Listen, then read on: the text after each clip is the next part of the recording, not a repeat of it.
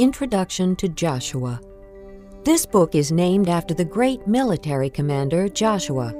God named Joshua as Israel's leader before Moses died. Where the book of Deuteronomy ends, the book of Joshua begins, with the people of Israel camped on the east side of the Jordan River, ready to enter the land God had promised them. For the previous 40 years, Israel had journeyed in the Sinai desert. God was continuing to fulfill his promise to Abraham to make him a great nation, which is recorded in the book of Genesis. He was also judging the sins of the pagan peoples who lived in the region and rejected the one true God as Lord of all the earth. The book of Joshua is a story about God reclaiming a portion of the earth for himself and for his chosen people. With God's help, the people crossed the Jordan River and took possession of the land that was called Canaan. Toward the end of Joshua's life, he reminded the people of God's promises to them and encouraged them to keep loving and obeying God. Israel did remain faithful to God during Joshua's lifetime. Joshua chapter 1 After the death of Moses, the servant of the Lord, the Lord said to Joshua, son of Nun, Moses' aide, Moses, my servant, is dead. Now then, you and all these people get ready to cross the Jordan River into the land I am about to give to them, to the Israelites. I will give you every place where you set your foot, as I promised Moses. Your territory will extend from the desert to Lebanon, and from the great river the Euphrates, all the Hittite country, to the great sea on the west. No one will be able to stand up against you all the days of your life. As I was with Moses, so I will be with you. I will never leave you nor forsake you. Be strong and courageous, because you will lead these people to inherit the land I swore to their forefathers to give them. Be strong and very courageous. Be careful to obey all the law my servant Moses gave you. Do not turn from it to the right or to the left, that you may be successful wherever you go. Do not let this book of the law depart from your mouth Meditate on it day and night, so that you may be careful to do everything written in it. Then you will be prosperous and successful. Have I not commanded you? Be strong and courageous. Do not be terrified. Do not be discouraged, for the Lord your God will be with you wherever you go. So Joshua ordered the officers of the people Go through the camp and tell the people Get your supplies ready Three days from now you will cross the Jordan here to go in and take possession of the land the Lord your God is giving you for your own. But to the Reubenites, the Gadites, and the half tribe of Manasseh, Joshua said, Remember the command that Moses, the servant of the Lord, gave you. The Lord your God is giving you rest and has granted you this land. Your wives, your children, and your livestock may stay in the land that Moses gave you east of the Jordan. But all your fighting men, fully armed, must cross over ahead of your brothers. You are to help your brothers until the Lord gives them rest, as he has done for you, and until they too have taken possession of the land that the Lord your God is giving them. After that, you may go back and occupy your own land, which Moses, the servant of the Lord, gave you east of the Jordan toward the sunrise. Then they answered Joshua, Whatever you have commanded us, we will do and wherever you send us, we will go. Just as we fully obeyed Moses, so we will obey you. Only may the Lord your God be with you as he was with Moses. Whoever rebels against your word and does not obey your words, whatever you may command them, will be put to death. Only be strong and courageous. Chapter 2 Then Joshua son of Nun secretly sent two spies from Shittim. Go, look over the land, he said especially Jericho. So they went and entered the house of a prostitute named Rahab and stayed there. The king of Jericho was told, Look, some of the Israelites have come here tonight to spy out the land. So the king of Jericho sent this message to Rahab Bring out the men who came to you and entered your house, because they have come to spy out the whole land. But the woman had taken the two men and hidden them. She said, Yes, the men came to me, but I did not know where they had come from. At dusk, when it was time to close the city gate, the men left. I don't know which way they went. Go after them quickly, you may catch up with them. but she had taken them up to the roof and hidden them under the stalks of flax she had laid out on the roof. So the men set out in pursuit of the spies on the road that leads to the fords of the Jordan. And as soon as the pursuers had gone out, the gate was shut. Before the spies lay down for the night, she went up on the roof and said to them, I know that the Lord has given this land to you, and that a great fear of you has fallen on us, so that all who live in this country are melting in fear because of you. We have heard how the Lord dried up the water of the Red Sea for you when you came out of Egypt, and what you did to Sihon and Og, the two kings of the Amorites east of the Jordan, whom you completely destroyed. When we heard of it, our hearts melted and everyone's courage failed because of you. For the Lord your God is God in heaven above and on the earth below.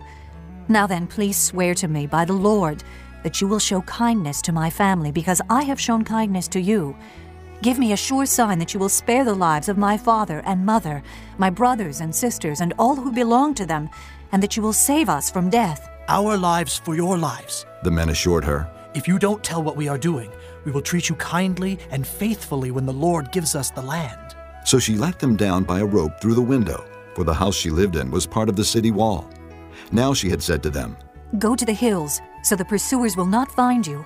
Hide yourselves there three days until they return, and then go on your way. The men said to her, This oath you made us swear will not be binding on us, unless, when we enter the land, you have tied this scarlet cord in the window through which you let us down, and unless you have brought your father and mother, your brothers, and all your family into your house.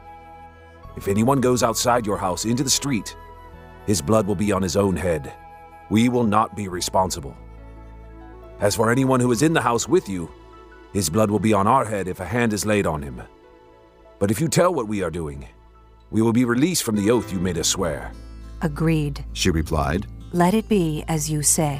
So she sent them away, and they departed, and she tied the scarlet cord in the window.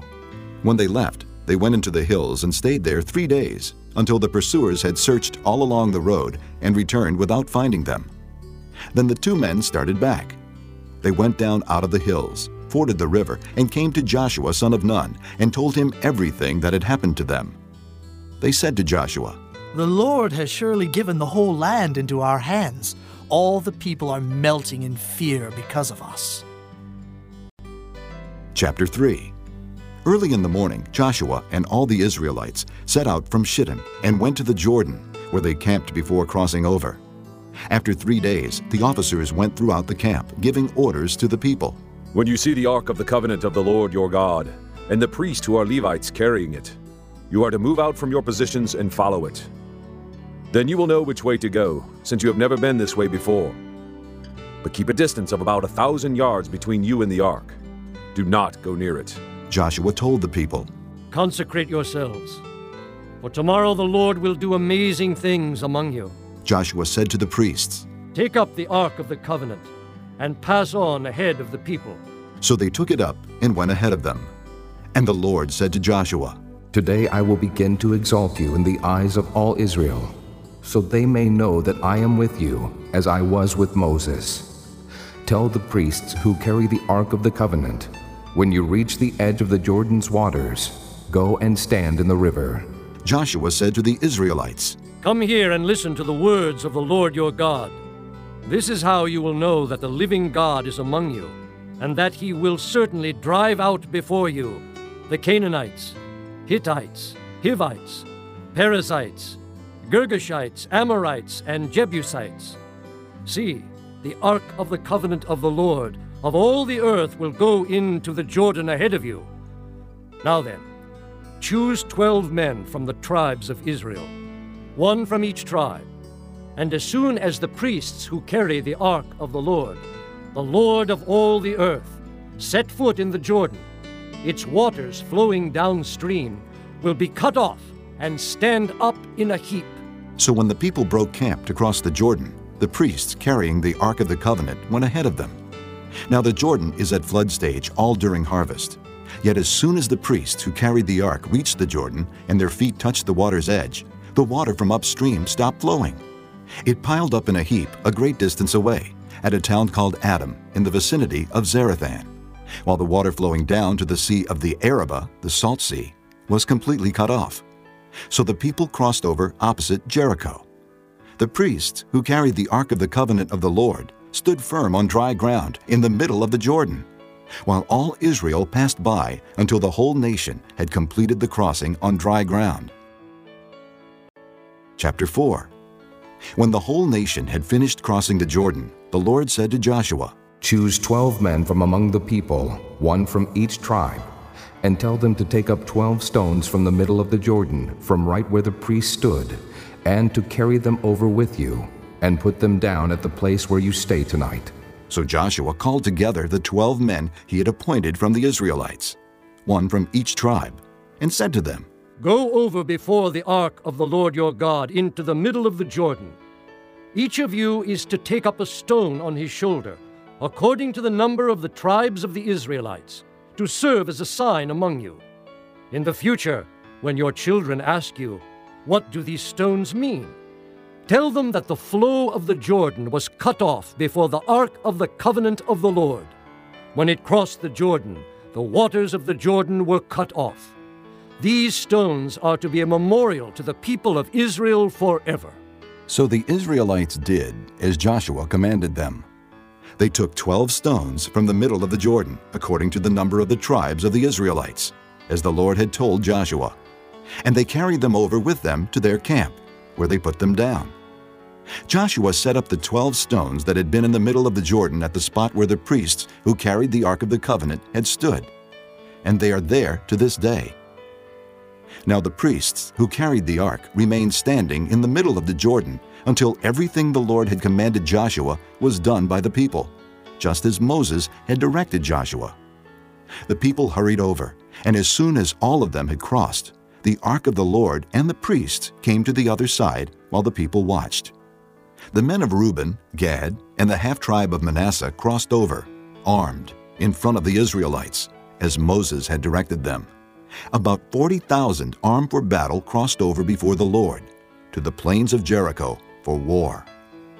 That day, the Lord exalted Joshua in the sight of all Israel, and they revered him all the days of his life, just as they had revered Moses.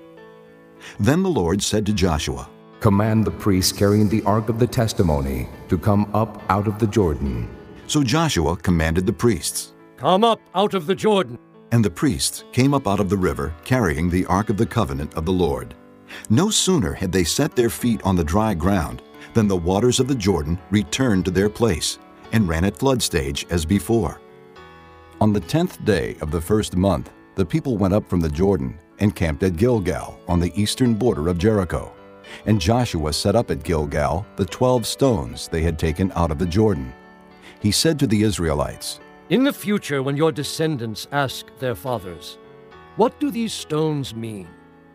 Tell them, Israel crossed the Jordan on dry ground. For the Lord your God dried up the Jordan before you until you had crossed over. The Lord your God did to the Jordan just what he had done to the Red Sea when he dried it up before us until we had crossed over. He did this so that all the peoples of the earth might know that the hand of the Lord is powerful, and so that you might always fear the Lord your God. Chapter 5 Now when all the Amorite kings west of the Jordan and all the Canaanite kings along the coast heard how the Lord had dried up the Jordan before the Israelites until we had crossed over, their hearts melted, and they no longer had the courage to face the Israelites. At that time, the Lord said to Joshua, Make flint knives and circumcise the Israelites again. So Joshua made flint knives and circumcised the Israelites at Gibeath Haaraloth. Now this is why he did so. All those who came out of Egypt, all the men of military age, died in the desert on the way after leaving Egypt. All the people that came out had been circumcised, but all the people born in the desert during the journey from Egypt had not. The Israelites had moved about in the desert 40 years until all the men who were of military age when they left Egypt had died, since they had not obeyed the Lord. For the Lord had sworn to them that they would not see the land that he had solemnly promised their fathers to give us, a land flowing with milk and honey. So he raised up their sons in their place, and these were the ones Joshua circumcised. They were still uncircumcised because they had not been circumcised on the way. And after the whole nation had been circumcised, they remained where they were in camp until they were healed. Then the Lord said to Joshua, Today I have rolled away the reproach of Egypt from you. So the place has been called Gilgal to this day. On the evening of the fourteenth day of the month, while camped at Gilgal on the plains of Jericho, the Israelites celebrated the Passover. The day after the Passover, that very day, they ate some of the produce of the land, unleavened bread, and roasted grain. The manna stopped the day after they ate this food from the land. There was no longer any manna for the Israelites, but that year they ate of the produce of Canaan. Now, when Joshua was near Jericho, he looked up and saw a man standing in front of him with a drawn sword in his hand. Joshua went up to him and asked, Are you for us or for our enemies? Neither, He replied. but as commander of the army of the Lord I have now come. Then Joshua fell face down to the ground in reverence and asked him. What message does my Lord have for his servant? The commander of the Lord's army replied, Take off your sandals, for the place where you are standing is holy. and Joshua did so. Chapter 6 Now Jericho was tightly shut up because of the Israelites.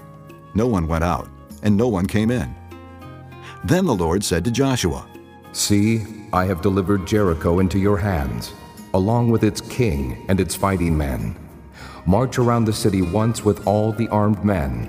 Do this for six days. Have seven priests carry trumpets of ram's horns in front of the ark. On the seventh day, march around the city seven times, with the priests blowing the trumpets. When you hear them sound a long blast on the trumpets, have all the people give a loud shout. Then the wall of the city will collapse, and the people will go up, every man straight in. So Joshua, son of Nun, called the priests and said to them, Take up the ark of the covenant of the Lord, and have seven priests carry trumpets in front of it. And he ordered the people. Advance! March around the city with the armed guard going ahead of the ark of the Lord. When Joshua had spoken to the people, the seven priests carrying the seven trumpets before the Lord went forward, blowing their trumpets, and the ark of the Lord's covenant followed them. The armed guard marched ahead of the priests, who blew the trumpets, and the rear guard followed the ark. All this time the trumpets were sounding, but Joshua had commanded the people. Do not give a war cry. Do not raise your voices. Do not say a word until the day I tell you to shout. Then shout. So he had the ark of the Lord carried around the city, circling it once. Then the people returned to camp and spent the night there. Joshua got up early the next morning, and the priests took up the ark of the Lord. The seven priests, carrying the seven trumpets, went forward, marching before the ark of the Lord and blowing the trumpets. The armed men went ahead of them, and the rear guard followed the ark of the Lord, while the trumpets kept sounding. So on the second day, they marched around the city once and returned to the camp. They did this for six days. On the seventh day, they got up at daybreak and marched around the city seven times in the same manner, except that on that day they circled the city seven times.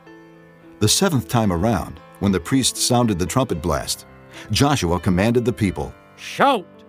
For the Lord has given you the city. The city and all that is in it are to be devoted to the Lord. Only Rahab the prostitute and all who are with her in her house shall be spared, because she hid the spies we sent.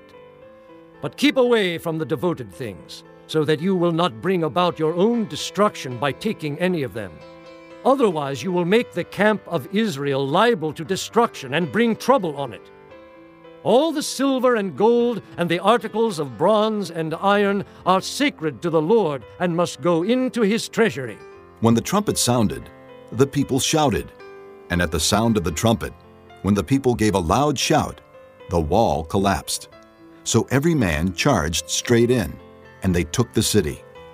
They devoted the city to the Lord, and destroyed with the sword every living thing in it men and women, young and old, cattle, sheep, and donkeys. Joshua said to the two men who had spied out the land, Go into the prostitute's house and bring her out, and all who belong to her, in accordance with your oath to her. So the young men who had done the spying went in and brought out Rahab, her father and mother and brothers, and all who belonged to her. They brought out her entire family and put them in a place outside the camp of Israel. Then they burned the whole city and everything in it, But they put the silver and gold and the articles of bronze and iron into the treasury of the Lord's house. But Joshua spared Rahab the prostitute with her family and all who belonged to her, because she hid the men Joshua had sent as spies to Jericho, and she lives among the Israelites to this day. At that time, Joshua pronounced this solemn oath Cursed before the Lord is the man who undertakes to rebuild this city Jericho. At the cost of his firstborn son will he lay its foundations. At the cost of his youngest will he set up its gates. So the Lord was with Joshua, and his fame spread throughout the land. Chapter 7 But the Israelites acted unfaithfully in regard to the devoted things. Achan, son of Carmi, the son of Zimri, the son of Zerah, of the tribe of Judah, took some of them. So the Lord's anger burned against Israel. Now Joshua sent men from Jericho to Ai, which is near Beth Aven, to the east of Bethel, and told them, Go up and spy out the region. So the men went up and spied out Ai. When they returned to Joshua, they said, Not all the people will have to go up against Ai. Send two or three thousand men to take it, and do not weary all the people, for only a few men are there. So about 3,000 men went up, but they were routed by the men of Ai, who killed about 36 of them. They chased the Israelites from the city gate as far as the stone quarries, and struck them down on the slopes. At this the hearts of the people melted and became like water. Then Joshua tore his clothes and fell face down to the ground before the ark of the Lord, remaining there till evening. The elders of Israel did the same, and sprinkled dust on their heads. And Joshua said, Ah, sovereign Lord, why did you ever bring this people across the Jordan to deliver us into the hands of the Amorites to destroy us? If only we had been content to stay on the other side of the Jordan. Oh Lord, what can I say, now that Israel has been routed by its enemies? The Canaanites and the other people of the country will hear about this, and they will surround us and wipe out our name from the earth. What then will you do for your own great name? The Lord said to Joshua, Stand up. What are you doing down on your face? Israel has sinned. They have violated my covenant, which I commanded them to keep. They have taken some of the devoted things. They have stolen. They have lied. They have put them with their own possessions. That is why the Israelites cannot stand against their enemies. They turned their backs and run, because they have been made liable to destruction. I will not be with you any more unless you destroy whatever among you is devoted to destruction. Go, consecrate the people. Tell them, consecrate yourselves in preparation for tomorrow, for this is what the Lord, the God of Israel, says. That which is devoted is among you, O Israel. You cannot stand against your enemies until you remove it. In the morning, present yourselves tribe by tribe. The tribe that the Lord takes shall come forward clan by clan. The clan that the Lord takes shall come forward family by family. And the family that the Lord takes shall come forward man by man. He who is caught with the devoted thing shall be destroyed by fire, along with all that belongs to him. He has violated the covenant of the Lord and has done a disgraceful thing in Israel. Early the next morning, Joshua had Israel come forward by tribes, and Judah was taken. The clans of Judah came forward, and he took the Zerahites. He had the clan of the Zerahites come forward by families, and Zimri was taken.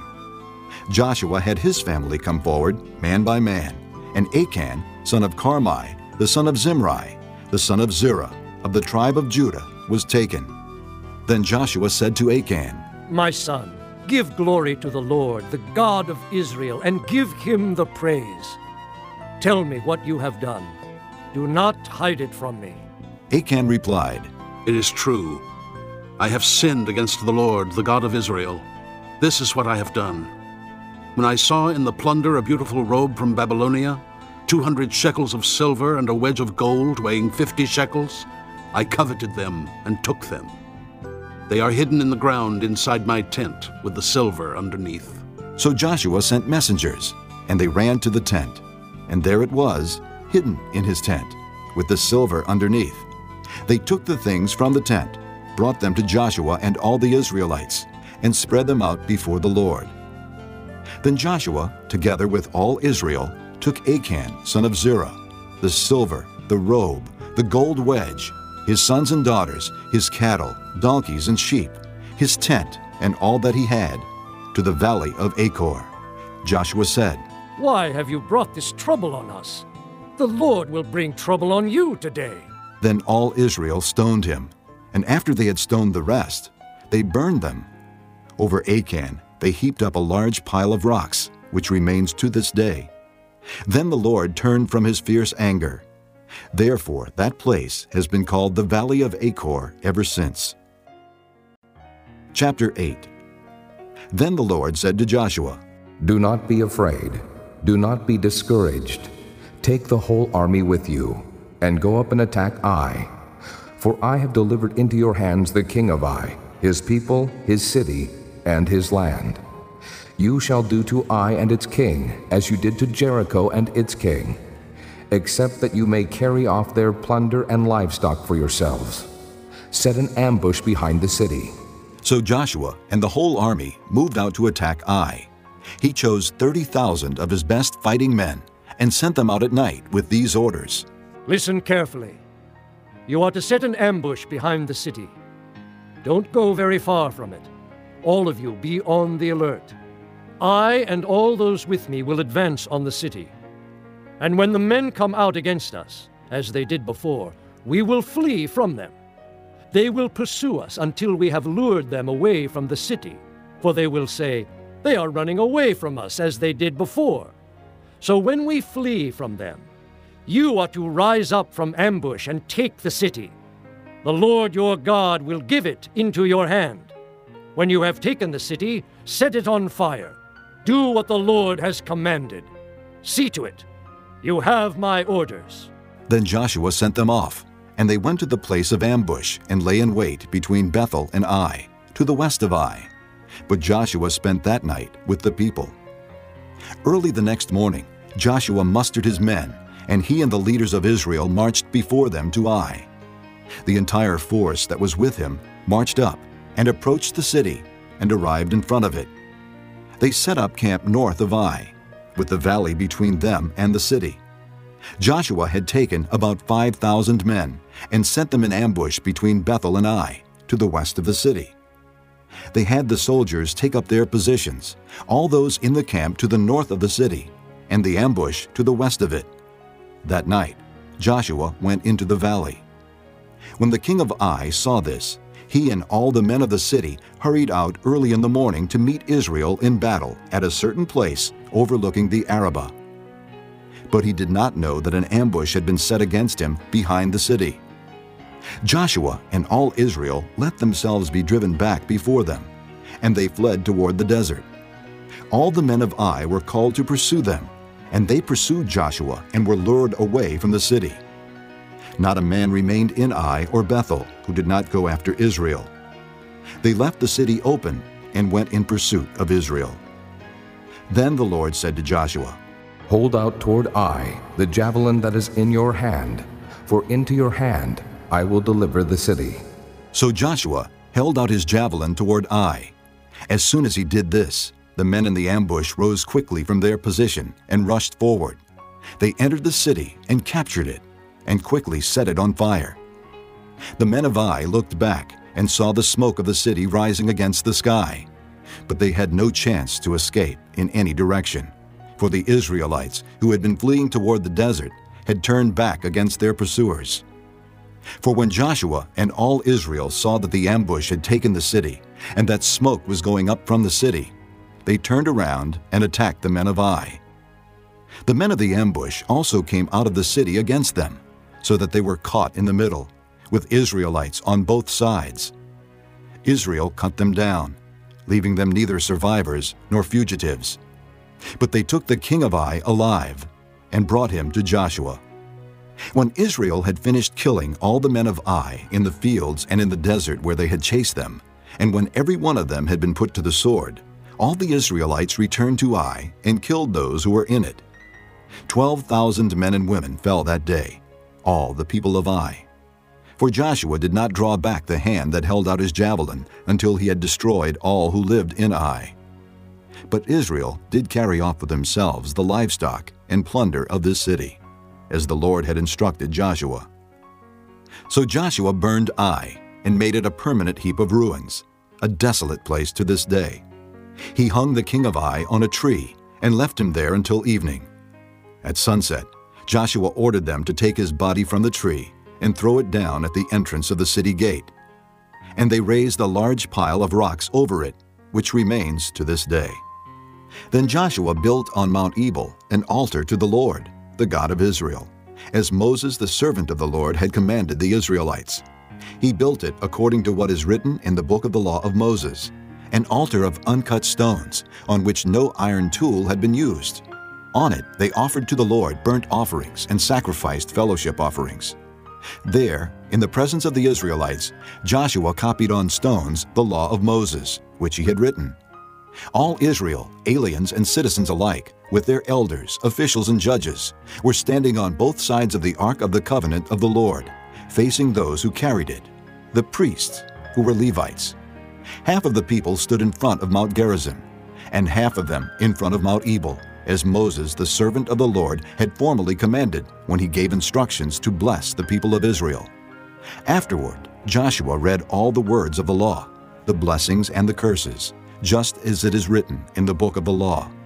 There was not a word of all that Moses had commanded that Joshua did not read to the whole assembly of Israel, including the women and children, and the aliens who lived among them. Chapter 9 Now when all the kings west of the Jordan heard about these things, those in the hill country, in the western foothills, and along the entire coast of the Great Sea as far as Lebanon, the kings of the Hittites, Amorites, Canaanites, Perizzites, Hivites, and Jebusites. They came together to make war against Joshua and Israel. However, when the people of Gibeon heard what Joshua had done to Jericho and Ai, they resorted to a ruse. They went as a delegation whose donkeys were loaded with worn-out sacks and old wineskins, cracked and mended. The men put worn and patched sandals on their feet and wore old clothes.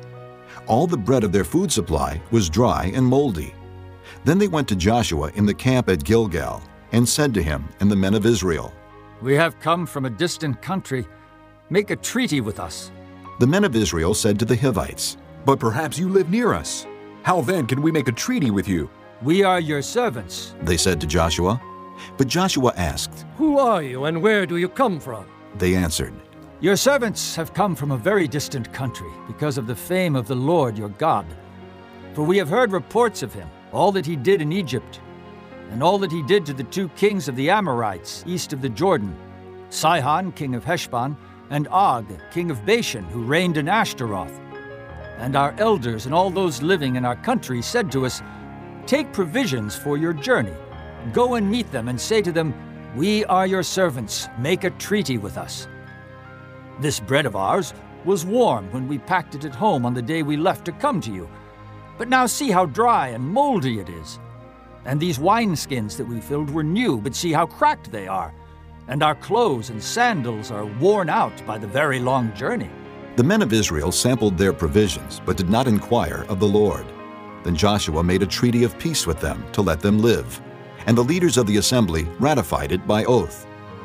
Three days after they made the treaty with the Gibeonites, the Israelites heard that they were neighbors living near them. So the Israelites set out, and on the third day came to their cities, Gibeon, Kephirah, Beeroth, and Kiriath Jearim. But the Israelites did not attack them, because the leaders of the assembly had sworn an oath to them by the Lord, the God of Israel. The whole assembly grumbled against the leaders, but all the leaders answered, We have given them our oath by the Lord, the God of Israel, and we cannot touch them now. This is what we will do to them. We will let them live, so that wrath will not fall on us for breaking the oath we swore to them. They continued, Let them live, but let them be woodcutters and water carriers for the entire community. So the leader's promise to them was kept. Then Joshua summoned the Gibeonites and said, Why did you deceive us by saying, We live a long way from you, while actually you live near us? You are now under a curse. You will never cease to serve as woodcutters and water carriers for the house of my God. They answered Joshua, Your servants were clearly told how the Lord your God had commanded his servant Moses to give you the whole land and to wipe out all its inhabitants from before you. So we fear for our lives because of you, and that is why we did this. We are now in your hands. Do to us whatever seems good and right to you. So Joshua saved them from the Israelites, and they did not kill them. That day he made the Gibeonites woodcutters and water carriers for the community, and for the altar of the Lord at the place the Lord would choose. And that is what they are to this day. Chapter 10 Now Adoni Zedek, king of Jerusalem, heard that Joshua had taken Ai and totally destroyed it, doing to Ai and its king as he had done to Jericho and its king, and that the people of Gibeon had made a treaty of peace with Israel and were living near them. He and his people were very much alarmed at this, because Gibeon was an important city, like one of the royal cities. It was larger than Ai, and all its men were good fighters. So Adoni Zedek, king of Jerusalem, appealed to Hoham, king of Hebron, Piram, king of Jarmuth, Japhia, king of Lachish, and Debir, king of Eglon. Come up and help me attack Gibeon, he said, because it has made peace with Joshua and the Israelites. Then the five kings of the Amorites, the kings of Jerusalem, Hebron, Jarmuth, Lachish, and Eglon, joined forces. They moved up with all their troops and took up positions against Gibeon and attacked it. The Gibeonites then sent word to Joshua in the camp at Gilgal. Do not abandon your servants. Come up to us quickly and save us. Help us, because all the Amorite kings from the hill country have joined forces against us. So Joshua marched up from Gilgal with his entire army, including all the best fighting men. The Lord said to Joshua, Do not be afraid of them. I have given them into your hand. Not one of them will be able to withstand you. After an all night march from Gilgal, Joshua took them by surprise. The Lord threw them into confusion before Israel, who defeated them in a great victory at Gibeon. Israel pursued them along the road going up to Beth Horon, and cut them down all the way to Azekah and Makkedah. As they fled before Israel on the road down from Beth Horon to Azekah, the Lord hurled large hailstones down on them from the sky, and more of them died from the hailstones than were killed by the swords of the Israelites.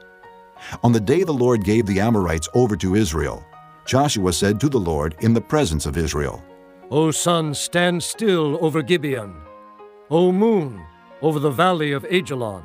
So the sun stood still, and the moon stopped, till the nation avenged itself on its enemies, as it is written in the book of Jasher. The sun stopped in the middle of the sky and delayed going down about a full day. There has never been a day like it before or since, a day when the Lord listened to a man. Surely the Lord was fighting for Israel. Then Joshua returned with all Israel to the camp at Gilgal. Now the five kings had fled and hidden in the cave at Makkedah. When Joshua was told that the five kings had been found hiding in the cave at Makkedah, he said, Roll large rocks up to the mouth of the cave, and post some men there to guard it. But don't stop. Pursue your enemies. Attack them from the rear, and don't let them reach their cities. For the Lord your God has given them into your hand. So Joshua and the Israelites destroyed them completely, almost to a man. But the few who were left reached their fortified cities.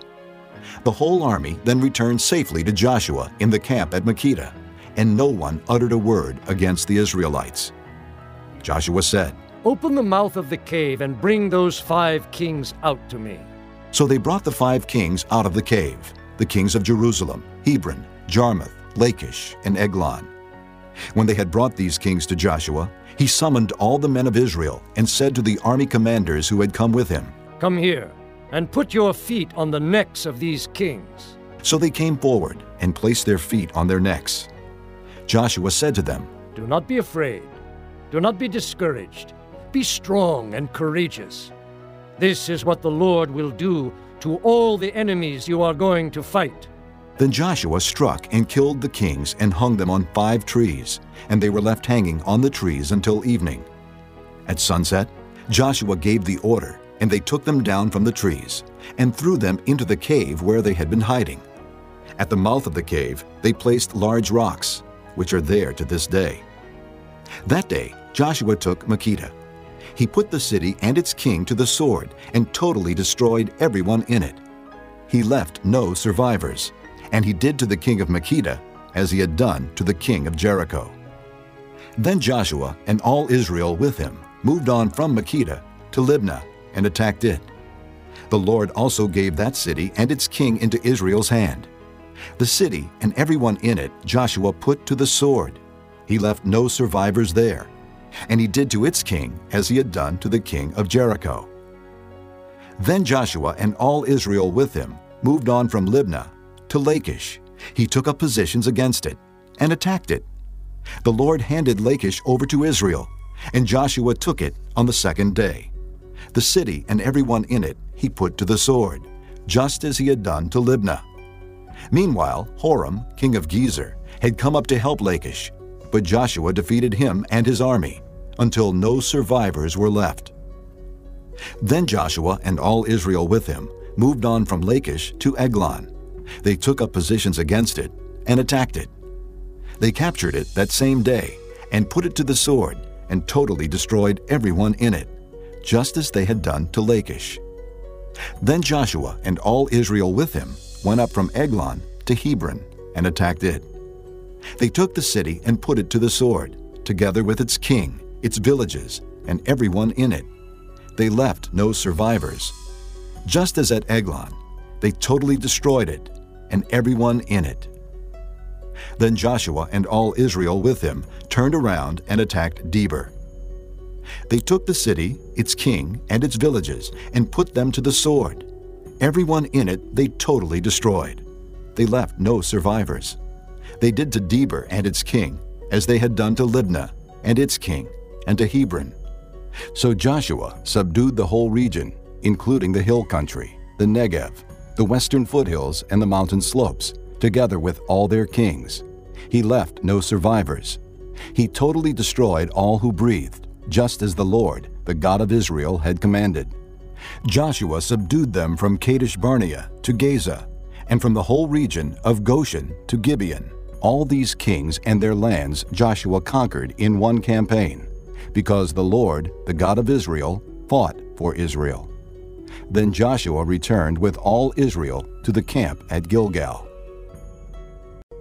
Chapter 11 When Jabin, king of Hazor, heard of this, he sent word to Jobab, king of Madon, to the kings of Shimron and Achshaph, and to the northern kings who were in the mountains, in the Arabah south of Kinnereth, in the western foothills, and in Naphoth Dor on the west, to the Canaanites in the east and west, to the Amorites, Hittites, Perizzites, and Jebusites in the hill country, and to the Hivites below Hermon, in the region of Mizpah. They came out with all their troops and a large number of horses and chariots, a huge army, as numerous as the sand on the seashore. All these kings joined forces and made camp together at the waters of Merom to fight against Israel. The Lord said to Joshua, Do not be afraid of them, because by this time tomorrow I will hand all of them over to Israel, slain. You are to hamstring their horses and burn their chariots. So Joshua and his whole army came against them suddenly at the waters of Merom and attacked them, and the Lord gave them into the hand of Israel. They defeated them and pursued them all the way to Greater Sidon, to Misrephoth Maim, and to the valley of Mizpah on the east, until no survivors were left.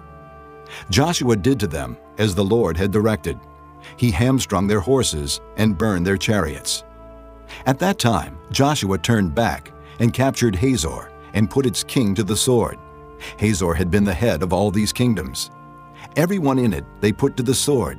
They totally destroyed them, not sparing anything that breathed. And he burned up Hazor itself. Joshua took all these royal cities and their kings and put them to the sword. He totally destroyed them, as Moses the servant of the Lord had commanded. Yet Israel did not burn any of the cities built on their mounds, except Hazor, which Joshua burned. The Israelites carried off for themselves all the plunder and livestock of these cities, but all the people they put to the sword until they completely destroyed them, not sparing anyone that breathed. As the Lord commanded his servant Moses, so Moses commanded Joshua, and Joshua did it. He left nothing undone of all that the Lord commanded Moses. So Joshua took this entire land, the hill country, all the Negev, the whole region of Goshen, the western foothills, the Arabah, and the mountains of Israel with their foothills, from Mount Halak, which rises towards Seir, to Baal Gad, in the valley of Lebanon, below Mount Hermon. He captured all their kings and struck them down, putting them to death. Joshua waged war against all these kings for a long time. Except for the Hivites living in Gibeon, not one city made a treaty of peace with the Israelites, who took them all in battle. For it was the Lord himself who hardened their hearts to wage war against Israel, so that he might destroy them totally, exterminating them without mercy, as the Lord had commanded Moses. At that time, Joshua went and destroyed the Anakites from the hill country, from Hebron, Debir, and Anab, from all the hill country of Judah, and from all the hill country of Israel. Joshua totally destroyed them and their towns. No Anakites were left in Israelite territory. Only in Gaza, Gath, and Ashdod did any survive. So Joshua took the entire land, just as the Lord had directed Moses, and he gave it as an inheritance to Israel, according to their tribal divisions. Then the land had rest from war. Chapter 12 These are the kings of the land whom the Israelites had defeated and whose territory they took over east of the Jordan, from the Arnon Gorge to Mount Hermon, including all the eastern side of the Arabah. Sihon, king of the Amorites, who reigned in Heshbon. He ruled from Aroer on the rim of the Arnon Gorge, from the middle of the gorge to the Jabbok River, which is the border of the Ammonites. This included half of Gilead. He also ruled over the eastern Arabah, from the Sea of Kinnereth to the Sea of the Arabah, the Salt Sea, to Beth Jeshimoth, and then southward below the slopes of Pisgah. And the territory of Og, king of Bashan, one of the last of the Rephaites, who reigned in Ashtaroth and Edrei. He ruled over Mount Hermon, Salecah, all of Bashan, to the border of the people of Geshur, and Maacah, and half of Gilead, to the border of Sihon, king of Heshbon. Moses, the servant of the Lord, and the Israelites conquered them. And Moses, the servant of the Lord, gave their land to the Reubenites, the Gadites, and the half-tribe of Manasseh to be their possession. These are the kings of the land that Joshua and the Israelites conquered on the west side of the Jordan, from Baal Gad in the valley of Lebanon to Mount Halak, which rises towards Seir. Their lands Joshua gave as an inheritance to the tribes of Israel according to their tribal divisions. The hill country, the western foothills, the Arabah, the mountain slopes, the desert, and the Negev, the lands of the Hittites, Amorites, Canaanites, Perizzites, Hivites, and Jebusites. The king of Jericho, 1. The king of Ai, near Bethel, 1. The king of Jerusalem, 1. The king of Hebron, 1. The king of Jarmuth, 1. The king of Lachish, 1. The king of Eglon, 1. The king of Gezer, 1. The king of Debir, 1. The king of Geder, 1. The king of Hormah, 1. The king of Arad, 1. The king of Libnah, 1. The king of Adullam, 1. The king of Makkedah, 1. The king of Bethel, 1. The king of Tappuah, 1. The king of Hepher, 1. The king of Aphek, 1. The king of Lasharon, 1. The king of Madon, 1. The king of Hazor, 1. The king of Shimron Meron, 1. The king of Achshaph, 1 the king of Taanach, 1. The king of Megiddo, 1. The king of Kedesh, 1. The king of Jokneam in Carmel, 1. The king of Dor in Naphoth Dor, 1. The king of Goyim in Gilgal, 1. The king of Tirzah, 1. 31 kings in all. Chapter 13 When Joshua was old and well advanced in years, the Lord said to him, You are very old, and there are still very large areas of land to be taken over. This is the land that remains, all the regions of the Philistines and Geshurites, from the Shihor River on the east of Egypt to the territory of Ekron on the north, all of it counted as Canaanite, the territory of the five Philistine rulers in Gaza, Ashdod, Ashkelon, Gath, and Ekron, that of the Avites, from the south, all the land of the Canaanites, from Arah of the Sidonians as far as Aphek, the region of the Amorites, the area of the Gebalites, and all Lebanon to the east, from Baal Gad below Mount Hermon to Lebo Hamath, As for all the inhabitants of the mountain regions from Lebanon to Misrephoth Maim, that is, all the Sidonians, I myself will drive them out before the Israelites. Be sure to allocate this land to Israel for an inheritance, as I have instructed you, and divide it as an inheritance among the nine tribes and half of the tribe of Manasseh. The other half of Manasseh, the Reubenites and the Gadites, had received the inheritance that Moses had given them east of the Jordan, as he, the servant of the Lord, had assigned it to them. It extended from Aroer on the rim of the Arnon Gorge, and from the town in the middle of the gorge, and included the whole plateau of Medeba, as far as Dibon, and all the towns of Sihon, king of the Amorites, who ruled in Heshbon, out to the border of the Ammonites. It also included Gilead, the territory of the people of Geshur, and Maacah, all of Mount Hermon, and all Bashan as far as Salecah, that is, the whole kingdom of Og in Bashan, who had reigned in Ashtaroth and Edrei, and had survived as one of the last of the Rephaites. Moses had defeated them and taken over their land, but the Israelites did not drive out the people of Geshur and Maacah, so they continue to live among the Israelites to this day. But to the tribe of Levi he gave no inheritance, since the offerings made by fire to the Lord, the God of Israel, are their inheritance, as he promised them. This is what Moses had given to the tribe of Reuben, clan by clan. The territory from Aroer on the rim of the Arnon Gorge, and from the town in the middle of the gorge, and the whole plateau past Medeba to Heshbon, and all its towns on the plateau, including Dibon, Bamoth Baal, Beth Baal Meon, Jahaz, Kedemoth, Mephaath, Kiriathaim, Sibmah, Zereth Shahar on the hill in the valley, Beth Peor, the slopes of Pisgah, and Beth Jeshimoth, all the towns on the plateau, and the entire realm of Sihon, king of the Amorites, who ruled at Heshbon. Moses had defeated him and the Midianite chiefs, Evi, Rekem, Zur, Hur, and Reba, princes allied with Sihon, who lived in that country. In addition to those slain in battle, the Israelites had put to the sword Balaam, son of Beor, who practiced divination. The boundary of the Reubenites was the bank of the Jordan. These towns and their villages were the inheritance of the Reubenites, clan by clan. This is what Moses had given to the tribe of Gad, clan by clan.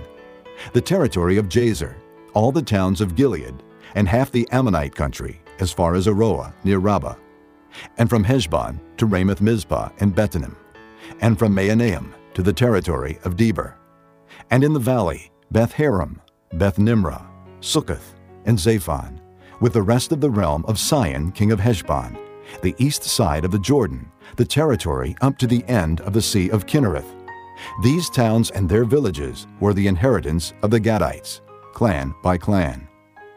This is what Moses had given to the half-tribe of Manasseh, that is, to half the family of the descendants of Manasseh, clan by clan. The territory extending from Mahanaim and including all of Bashan, the entire realm of Og king of Bashan, all the settlements of Jair in Bashan, 60 towns, half of Gilead, and Ashtaroth, and Edrei, the royal cities of Og in Bashan. This was for the descendants of Machir, son of Manasseh, for half of the sons of Machir, clan by clan. This is the inheritance Moses had given when he was in the plains of Moab, across the Jordan east of Jericho. But to the tribe of Levi, Moses had given no inheritance. The Lord, the God of Israel, is their inheritance, as he promised them.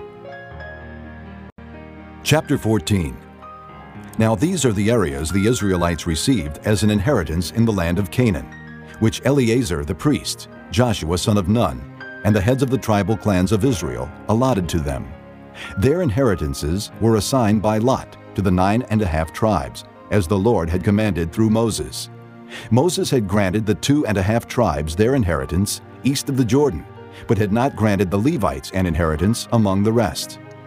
For the sons of Joseph had become two tribes, Manasseh and Ephraim. The Levites received no share of the land, but only towns to live in, with pasture lands for their flocks and herds. So the Israelites divided the land, just as the Lord had commanded Moses. Now the men of Judah approached Joshua at Gilgal, and Caleb, son of Jephunneh the Kenizzite, said to him, You know what the Lord said to Moses, the man of God, at Kadesh Barnea about you and me. I was forty years old when Moses, the servant of the Lord, sent me from Kadesh Barnea to explore the land. And I brought him back a report according to my convictions. But my brothers who went up with me made the hearts of the people melt with fear. I, however, followed the Lord my God wholeheartedly. So on that day Moses swore to me, The land on which your feet have walked will be your inheritance, and that of your children forever, because you have followed the Lord my God wholeheartedly. Now then, just as the Lord promised, he has kept me alive for 45 years since the time he said this to Moses, while Israel moved about in the desert.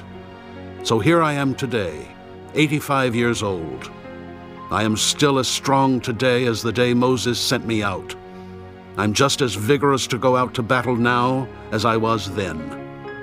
Now give me this hill country that the Lord promised me that day. You yourself heard then that the Anakites were there, and their cities were large and fortified. But the Lord helping me, I will drive them out, just as he said. Then Joshua blessed Caleb, son of Jephunneh, and gave him Hebron as his inheritance. So Hebron has belonged to Caleb, son of Jephunneh the Kenizzite, ever since, because he followed the Lord, the God of Israel, wholeheartedly. Hebron used to be called Kiriath Arba, after Arba, who was the greatest man among the Anakites. Then the land had rest from war. Chapter 15 The allotment for the tribe of Judah, clan by clan, extended down to the territory of Edom, to the desert of Zin in the extreme south. Their southern boundary started from the bay at the southern end of the Salt Sea, crossed south of Scorpion Pass, continued on to Zin, and went over to the south of Kadesh Barnea. Then it ran past Hezron, up to Addar, and curved around to Karka. It then passed along to Azmon, and joined the Wadi of Egypt, ending at the sea. This is their southern boundary. The eastern boundary is the Salt Sea as far as the mouth of the Jordan. The northern boundary started from the Bay of the Sea at the mouth of the Jordan, went up to Beth Hoglah, and continued north of Beth Arabah to the stone of Bohan, son of Reuben. The boundary then went up to Debir from the valley of Achor, and turned north to Gilgal, which faces the pass of Adummim, south of the gorge. It continued along to the waters of En-Shemesh, and came out at En-Rogel. Then it ran up the valley of Ben Hinnom along the southern slope of the Jebusite city, that is, Jerusalem. From there it climbed to the top of the hill west of the Hinnom Valley, at the northern end of the valley of Rephaim. From the hilltop, the boundary headed toward the spring of the waters of Nephtoah, came out at the towns of Mount Ephron, and went down toward Baalah, that is, Kiriath Jearim. Then it curved westward from Baalah to Mount Seir, ran along the northern slope of Mount Jearim, that is, Kesalon, continued down to Beth Shemesh, and crossed to Timnah. It went to the northern slope of Ekron, turned toward Shikkeron, passed along to Mount Baalah, and reached Jabneel. The boundary ended at the sea. The western boundary is the coastline of the Great Sea. These are the boundaries around the people of Judah by their clans. In accordance with the Lord's command to him, Joshua gave to Caleb, son of Jephunneh, a portion in Judah, Kiriath Arba, that is, Hebron. Arba was the forefather of Anak. From Hebron, Caleb drove out the three Anakites, Sheshai, Ahiman, and Talmai, descendants of Anak. From there, he marched against the people living in Debir, formerly called Kiriath Sepher. And Caleb said, I will give my daughter Achsah in marriage to the man who attacks and captures Kiriath Sepher. Othniel, son of Kenaz, Caleb's brother, took it. So Caleb gave his daughter Achsah to him in marriage. One day, when she came to Othniel, she urged him to ask her father for a field. When she got off her donkey, Caleb asked her, What can I do for you? She replied, Do me a special favor. Since you have given me land in the Negev, give me also springs of water. So Caleb gave her the upper and lower springs. This is the inheritance of the tribe of Judah, clan by clan. The southernmost towns of the tribe of Judah in the Negev, toward the boundary of Edom, were Kabzeel, Eder, Jagur, Kinah, Dimonah, Adadah, Kedesh, Hazor, Ithnan, Ziph, Telem, Bealoth, Hazor Hadattah, Kerioth Hezron, that is, Hazor, Ammon, Shema, Moladah, Hazar Gaddah, Heshmon, Beth Pelet, Hazar Shual, Beersheba, Biziothiah, Baalah, Iim, Ezem, Eltolad, Kesil, Hormah, Ziklag, Madmannah, Sansannah, Lebaoth, Shilhim, Ayin, and Rimmon, a total of 29 towns and their villages.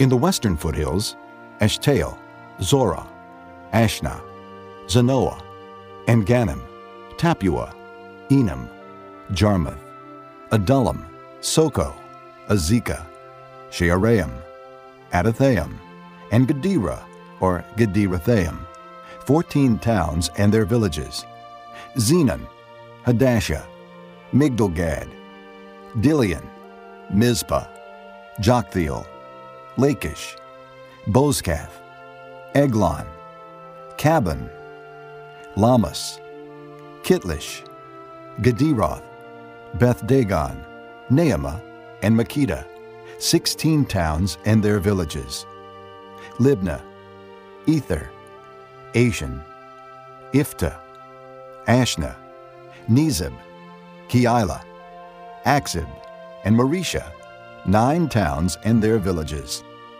Ekron, with its surrounding settlements and villages.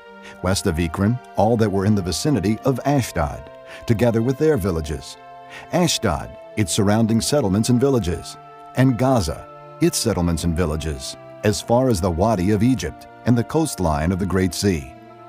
In the hill country, Shamir, Jattir, Socoh, Dannah, Kiriath Sannah, that is, Debir, Anab, Eshtemoh, Anim, Goshen, Holon, and Giloh, eleven towns and their villages.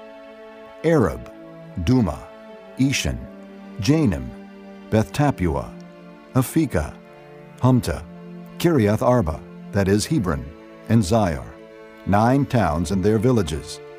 Maon, Carmel, Ziph, Juttah, Jezreel, Jokdeam, Zanoah, Kain, Gibeah, and Timnah, ten towns and their villages. Halhul, Beth Zur, Gedor, Maarath, Beth Anath, and Eltekon, six towns and their villages. Kiriath Baal, that is Kiriath Jearim, and Rabbah, two towns and their villages. In the desert, Beth Arabah, Middin, Sekakah, Nibshan, the city of salt, and En Gedi, six towns and their villages. Judah could not dislodge the Jebusites who were living in Jerusalem.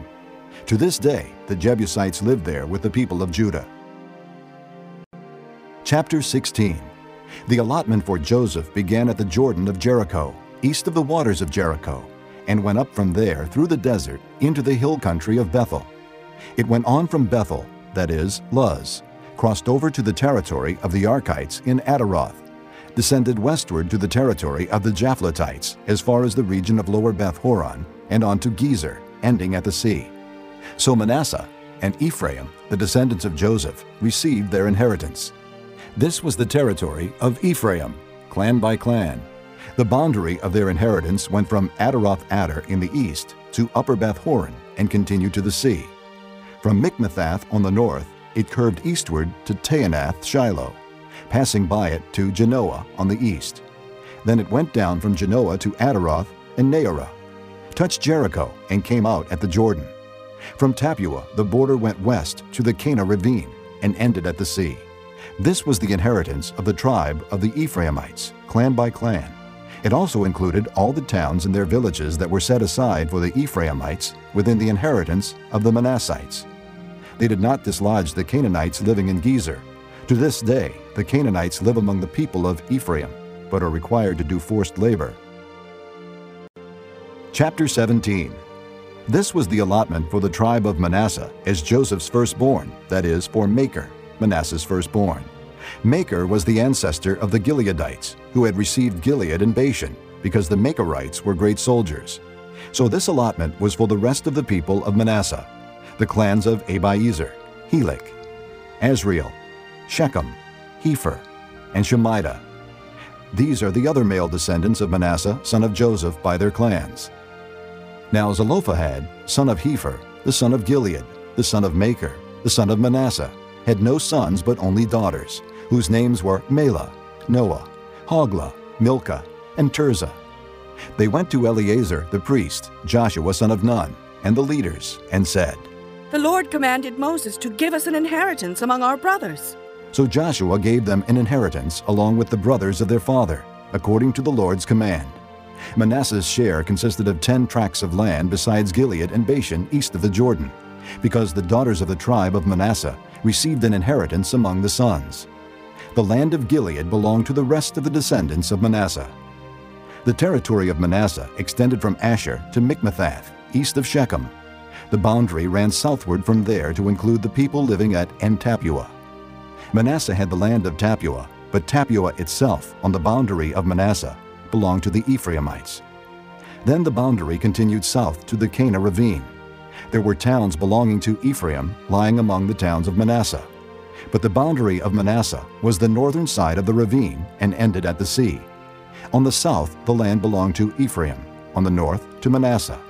The territory of Manasseh reached the sea and bordered Asher on the north and Issachar on the east.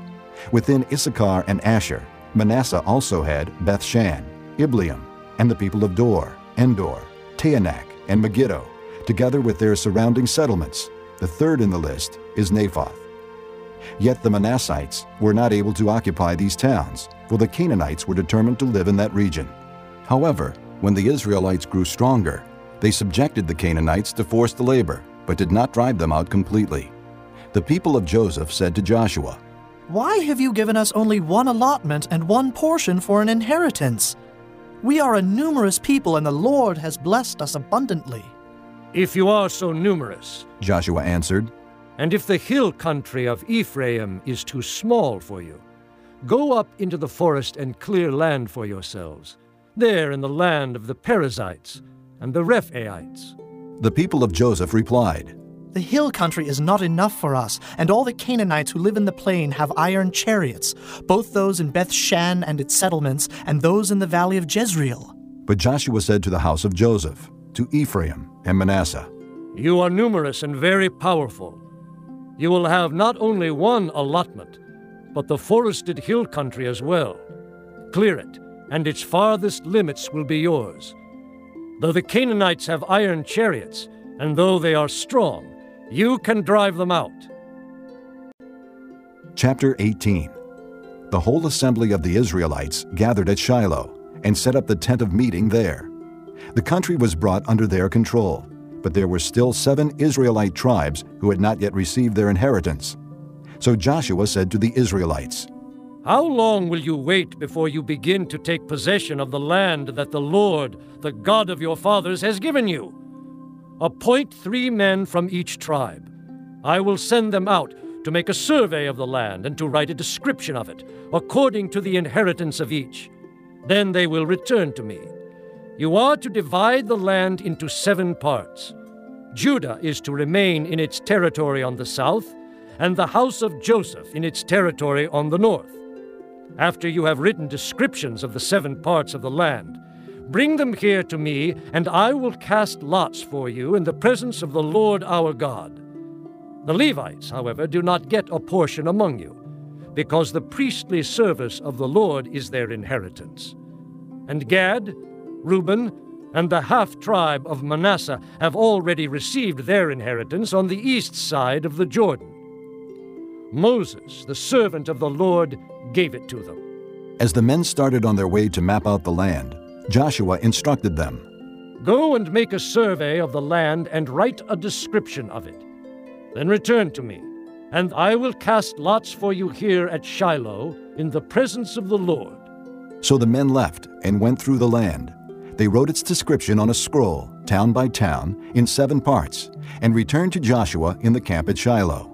Joshua then cast lots for them in Shiloh in the presence of the Lord, and there he distributed the land to the Israelites according to their tribal divisions. The lot came up for the tribe of Benjamin, clan by clan.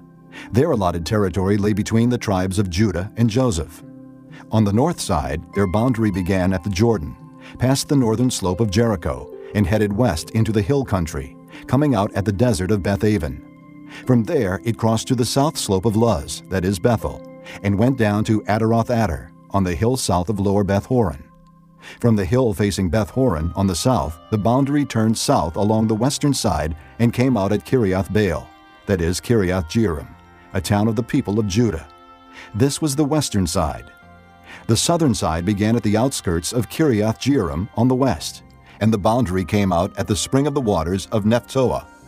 The boundary went down to the foot of the hill facing the valley of Ben Hinnom, north of the valley of Rephaim. It continued down the Hinnom Valley along the southern slope of the Jebusite city, and so to En-Rogel. It then curved north, went to En-Shemesh, continued to Geliloth, which faces the pass of Adummim, and ran down to the stone of Bohan, son of Reuben. It continued to the northern slope of Beth Arabah, and on down into the Arabah. It then went to the northern slope of Beth Hoglah, and came out at the northern bay of the Salt Sea, at the mouth of the Jordan in the south. This was the southern boundary. The Jordan formed the boundary on the eastern side. These were the boundaries that marked out the inheritance of the clans of Benjamin on all sides. The tribe of Benjamin, clan by clan, had the following cities Jericho, Beth Hoglah, Emek Keziz, Beth Arabah, Zemaraim, Bethel, Avvim, Parah, Ophrah, Kephar Ammoni, Ophni, and Geba, twelve towns and their villages. Gibeon, Ramah, Beeroth, Mizpah, Kephirah, Mozah, Rekem, Irpeel, Taralah, Zelah, Haeleph, the Jebusite city, that is Jerusalem, Gibeah, and Kiriath, fourteen towns and their villages. This was the inheritance of Benjamin for its clans. This concludes Disc 13.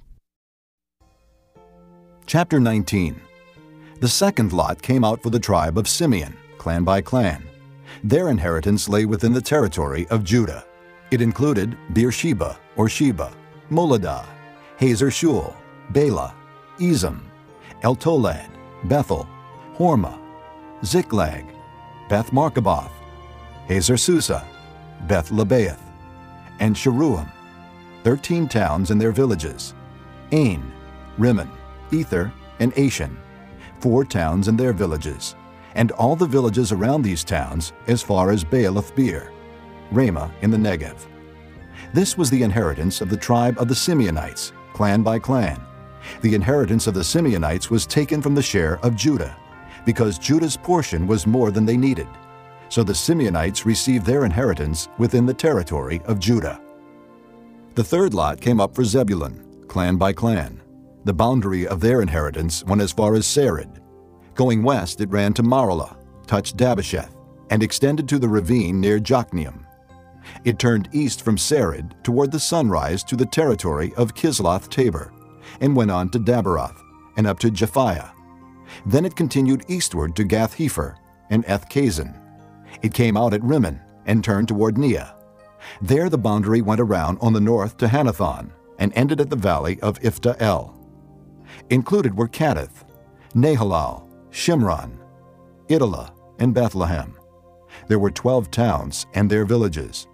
These towns and their villages were the inheritance of Zebulun, clan by clan. The fourth lot came out for Issachar, clan by clan. Their territory included Jezreel, Kesulloth, Shunem, Hapharaim, Shion, Anaharath, Rabbith, Kishion, Ebez, Remeth, En Gannim, En Haddah, and Beth Pazzez. The boundary touched Tabor, Shahazumah, and Beth Shemesh, and ended at the Jordan. There were sixteen towns and their villages. These towns and their villages were the inheritance of the tribe of Issachar, clan by clan. The fifth lot came out for the tribe of Asher, clan by clan. Their territory included Helkath, Halai, Beaton, Akshaph, Allammelek, Amad, and Mishal. On the west, the boundary touched Carmel and Shihor Libnath. It then turned east toward Beth Dagon, touched Zebulun, and the valley of Iphtah El, and went north to Beth Emek, and Neiel, passing Kabul on the left. It went to Abdon, Rehob, Hammon, and Kanah, as far as Greater Sidon. The boundary then turned back toward Ramah, and went to the fortified city of Tyre, turned toward Hosah, and came out at the sea in the region of Achzib, Amma, Aphek, and Rehob. There were 22 towns and their villages. These towns and their villages were the inheritance of the tribe of Asher, clan by clan. The sixth lot came out for Naphtali, clan by clan. Their boundary went from Heleph and the large tree in Zaanannim, passing Adami Nekeb and Jabneel to Lakkum, and ending at the Jordan. The boundary ran west through Aznoth Tabor and came out at Hukkok. It touched Zebulun on the south, Asher on the west, and the Jordan on the east. The fortified cities were Ziddim, Zur, Hammath, Rakkath, Kinnereth, Adamah, Ramah, Hazor, Kedesh, and Hazor, Iron, Migdal El, Horem, Beth Anath, and Beth Shemesh. There were 19 towns and their villages. These towns and their villages were the inheritance of the tribe of Naphtali, clan by clan. The seventh lot came out for the tribe of Dan, clan by clan. The territory of their inheritance included Zorah, Eshtaol, Bershemesh, Shaalbim, Aijalon, Ithlah, Elon, Timnah, Ekron, Eltekeh, Gibbethon, Baalath, Jehud, Bene Berak, Gathrimmon, Me Jarkon, and Rakkon, with the area facing Joppa. But the Danites had difficulty taking possession of their territory, so they went up and attacked Leshem, took it, put it to the sword, and occupied it. They settled in Leshem and named it Dan after their forefather. These towns and their villages were the inheritance of the tribe of Dan, clan by clan. When they had finished dividing the land into its allotted portions, the Israelites gave Joshua, son of Nun, an inheritance among them, as the Lord had commanded. They gave him the town he asked for, Timnath Serah, in the hill country of Ephraim. And he built up the town and settled there. These are the territories that Eleazar the priest, Joshua son of Nun, and the heads of the tribal clans of Israel assigned by lot at Shiloh in the presence of the Lord at the entrance to the tent of meeting. And so they finished dividing the land. Chapter 20 Then the Lord said to Joshua, Tell the Israelites to designate the cities of refuge, as I instructed you through Moses, so that anyone who kills a person accidentally and unintentionally may flee there and find protection from the avenger of blood. When he flees to one of these cities, he is to stand in the entrance of the city gate and state his case before the elders of that city. Then they are to admit him into their city and give him a place to live with them. If the avenger of blood pursues him, they must not surrender the one accused, because he killed his neighbor unintentionally and without malice aforethought. He is to stay in that city until he has stood trial before the assembly, and until the death of the high priest who is serving at that time. Then he may go back to his own home in the town from which he fled. So they set apart Kedesh in Galilee, in the hill country of Naphtali, Shechem in the hill country of Ephraim, and Kiriath Arba, that is Hebron, in the hill country of Judah. On the east side of the Jordan of Jericho, they designated Bezer in the desert on the plateau in the tribe of Reuben, Ramoth and Gilead in the tribe of Gad, and Golan and Bashan in the tribe of Manasseh. Any of the Israelites or any alien living among them who killed someone accidentally could flee to these designated cities and not be killed by the avenger of blood prior to standing trial before the assembly. Chapter 21 Now the family heads of the Levites approached Eleazar the priest, Joshua son of Nun, and the heads of the other tribal families of Israel at Shiloh in Canaan, and said to them, The Lord commanded through Moses that you give us towns to live in, with pasture lands for our livestock. So as the Lord had commanded, the Israelites gave the Levites the following towns and pasture lands out of their own inheritance. The first lot came out for the Kohathites, clan by clan. The Levites, who were descendants of Aaron the priest, were allotted 13 towns from the tribes of Judah, Simeon, and Benjamin. The rest of Kohath's descendants were allotted 10 towns from the clans of the tribes of Ephraim, Dan, and half of Manasseh. The descendants of Gershon were allotted 13 towns from the clans of the tribes of Issachar, Asher, Naphtali, and the half tribe of Manasseh in Bashan. The descendants of Merari, clan by clan, received 12 towns from the tribes of Reuben, Gad, and Zebulun. So the Israelites allotted to the Levites these towns and their pasture lands, as the Lord had commanded through Moses. From the tribes of Judah and Simeon, they allotted the following towns by name. These towns were assigned to the descendants of Aaron, who were from the Kohathite clans of the Levites, because the first lot fell to them. They gave them Kiriath Arba, that is Hebron, with its surrounding pasture land in the hill country of Judah. Arba was the forefather of Anak. But the fields and villages around the city they had given to Caleb son of Jephunneh as his possession.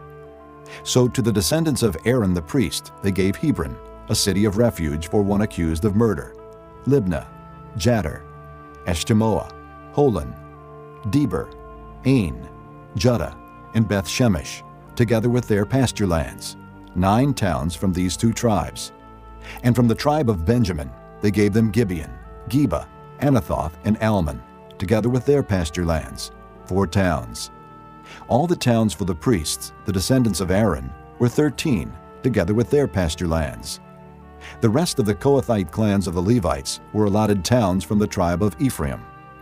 In the hill country of Ephraim, they were given Shechem, a city of refuge for one accused of murder, and Gezer, Kibzaim, and Beth Horon, together with their pasture lands, four towns.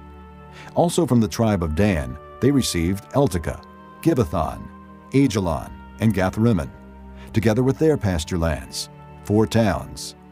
From half the tribe of Manasseh, they received Taanach and Gathrimmon, together with their pasture lands, two towns.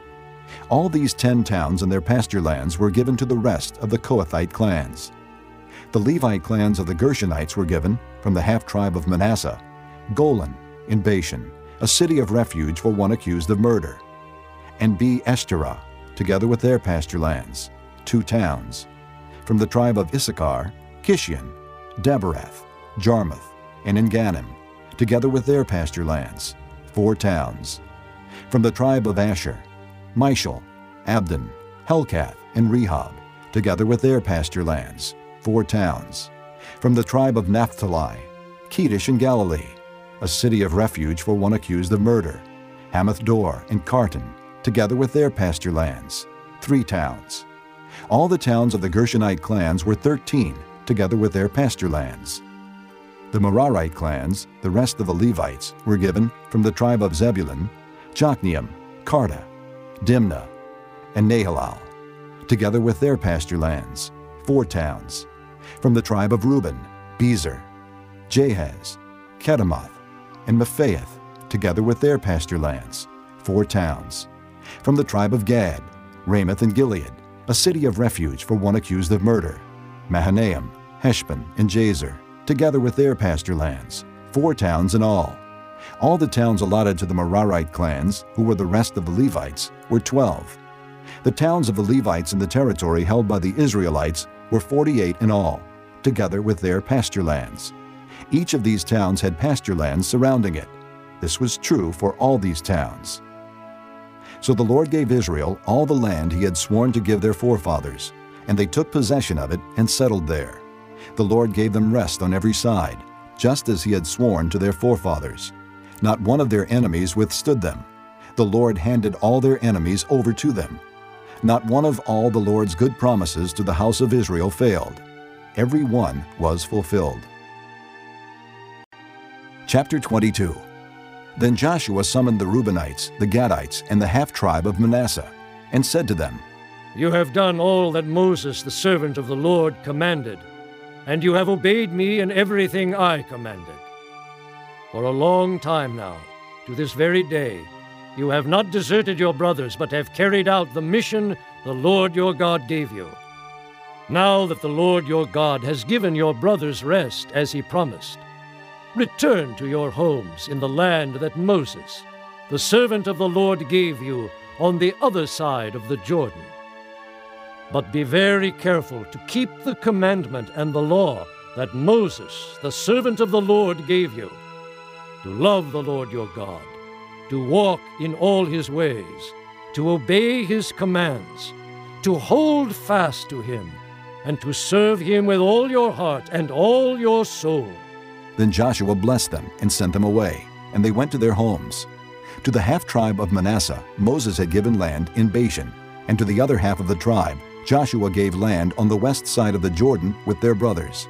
When Joshua sent them home, he blessed them, saying, Return to your homes with your great wealth, with large herds of livestock, with silver, gold, bronze, and iron, and a great quantity of clothing, and divide with your brothers the plunder from your enemies.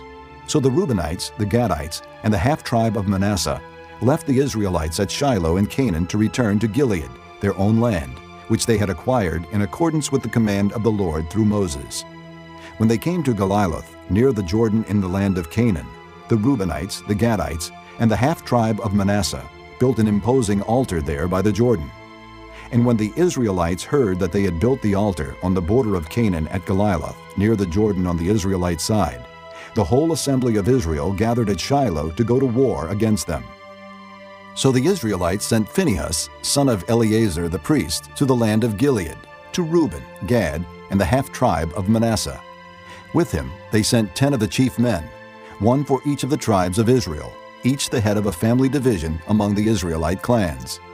When they went to Gilead, to Reuben, Gad, and the half tribe of Manasseh, they said to them, The whole assembly of the Lord says, How could you break faith with the God of Israel like this? How could you turn away from the Lord and build yourselves an altar in rebellion against him now? Was not the sin of Peor enough for us? Up to this very day we have not cleansed ourselves from that sin, even though a plague fell on the community of the Lord. And are you now turning away from the Lord? If you rebel against the Lord today, tomorrow he will be angry with the whole community of Israel. If the land you possess is defiled, come over to the Lord's land where the Lord's tabernacle stands, and share the land with us. But do not rebel against the Lord or against us by building an altar for yourselves, other than the altar of the Lord our God. When Achan, son of Zerah, acted unfaithfully regarding the devoted things, did not wrath come upon the whole community of Israel? He was not the only one who died for his sin. Then Reuben, Gad, and the half tribe of Manasseh replied to the heads of the clans of Israel The mighty one, God the Lord, the mighty one, God the Lord, he knows. And let Israel know. If this has been in rebellion or disobedience to the Lord, do not spare us this day. If we have built our own altar to turn away from the Lord, and to offer burnt offerings and grain offerings, or to sacrifice fellowship offerings on it, may the Lord Himself call us to account. No, we did it for fear that someday your descendants might say to ours, What do you have to do with the Lord, the God of Israel?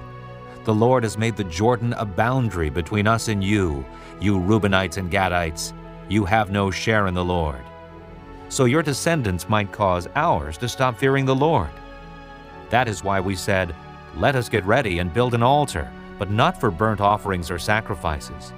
On the contrary, it is to be a witness between us and you and the generations that follow, that we will worship the Lord at His sanctuary with our burnt offerings, sacrifices, and fellowship offerings. Then in the future, your descendants will not be able to say to ours, You have no share in the Lord. And we said, If they ever say this to us or to our descendants, we will answer, Look at the replica of the Lord's altar, which our fathers built, not for burnt offerings and sacrifices, but as a witness between us and you. Far be it from us to rebel against the Lord and turn away from Him today by building an altar for burnt offerings, grain offerings, and sacrifices, other than the altar of the Lord our God that stands before His tabernacle. When Phinehas the priest and the leaders of the community, the heads of the clans of the Israelites, heard what Reuben, Gad, and Manasseh had to say, they were pleased. And Phinehas, son of Eleazar the priest, said to Reuben, Gad, and Manasseh, Today we know that the Lord is with us, because you have not acted unfaithfully toward the Lord in this matter. Now you have rescued the Israelites from the Lord's hand. Then Phinehas, son of Eleazar the priest, and the leaders returned to Canaan from their meeting with the Reubenites and Gadites in Gilead, and reported to the Israelites. They were glad to hear the report and praised God. And they talked no more about going to war against them to devastate the country where the Reubenites and the Gadites lived. And the Reubenites and the Gadites gave the altar this name A witness between us that the Lord is God. Chapter 23 After a long time had passed, and the Lord had given Israel rest from all their enemies around them, Joshua, by then old and well advanced in years, summoned all Israel, their elders, leaders, judges, and officials, and said to them, I am old and well advanced in years. You yourselves have seen everything the Lord your God has done to all these nations for your sake. It was the Lord your God who fought for you. Remember how I have allotted as an inheritance for your tribes all the land of the nations that remain, the nations I conquered, between the Jordan and the great sea in the west. The Lord your God himself will drive them out of your way. He will push them out before you, and you will take possession of their land, as the Lord your God promised you. Be very strong. Be careful to obey all that is written in the book of the law of Moses, without turning aside to the right or to the left. Do not associate with these nations that remain among you. Do not invoke the names of their gods or swear by them. You must not serve them or bow down to them. But you are to hold fast to the Lord your God, as you have until now. The Lord has driven out before you great and powerful nations. To this day, no one has been able to withstand you. One of you routs a thousand, because the Lord your God fights for you, just as he promised. So be very careful to love the Lord your God. But if you turn away and ally yourselves with the survivors of these nations that remain among you, and if you intermarry with them and associate with them, then you may be sure that the Lord your God will no longer drive out these nations before you. Instead, they will become snares and traps for you, whips on your backs and thorns in your eyes, until you perish from this good land, which the Lord your God has given you. Now I am about to go the way of all the earth. You know with all your heart and soul that not one of all the good promises the Lord your God gave you has failed. Every promise has been fulfilled, not one has failed. But just as every good promise of the Lord your God has come true, so the Lord will bring on you all the evil he has threatened until he has destroyed you from this good land he has given you. If you violate the covenant of the Lord your God, which he commanded you, and go and serve other gods and bow down to them, the Lord's anger will burn against you, and you will quickly perish from the good land he has given you. Chapter 24 Then Joshua assembled all the tribes of Israel at Shechem. He summoned the elders, leaders, judges, and officials of Israel, and they presented themselves before God. Joshua said to all the people, This is what the Lord, the God of Israel, says. Long ago, your forefathers, including Terah, the father of Abraham and Nahor, lived beyond the river and worshipped other gods. But I took your father Abraham from the land beyond the river and led him throughout Canaan and gave him many descendants. I gave him Isaac and to Isaac I gave Jacob and Esau. I assigned the hill country of Seir to Esau, but Jacob and his sons went down to Egypt. Then I sent Moses and Aaron, and I afflicted the Egyptians by what I did there, and I brought you out. When I brought your fathers out of Egypt, you came to the sea and the Egyptians pursued them with chariots and horsemen as far as the Red Sea. But they cried to the Lord for help, and he put darkness between you and the Egyptians. He brought the sea over them and covered them. You saw with your own eyes what I did to the Egyptians. Then you lived in the desert for a long time. I brought you to the land of the Amorites who lived east of the Jordan. They fought against you, but I gave them into your hands. I destroyed them from before you, and you took possession of their land. When Balak, son of Zippor, the king of Moab, prepared to fight against Israel, he sent for Balaam, son of Beor, to put a curse on you. But I would not listen to Balaam, so he blessed you again and again, and I delivered you out of his hand. Then you crossed the Jordan and came to Jericho. The citizens of Jericho fought against you, as did also the Amorites, Perizzites, Canaanites, Hittites, Girgashites, Hivites, and Jebusites. But I gave them into your hands. I sent the hornet ahead of you, which drove them out before you. Also the two Amorite kings. You did not do it with your own sword and bow. So I gave you a land on which you did not toil, and cities you did not build.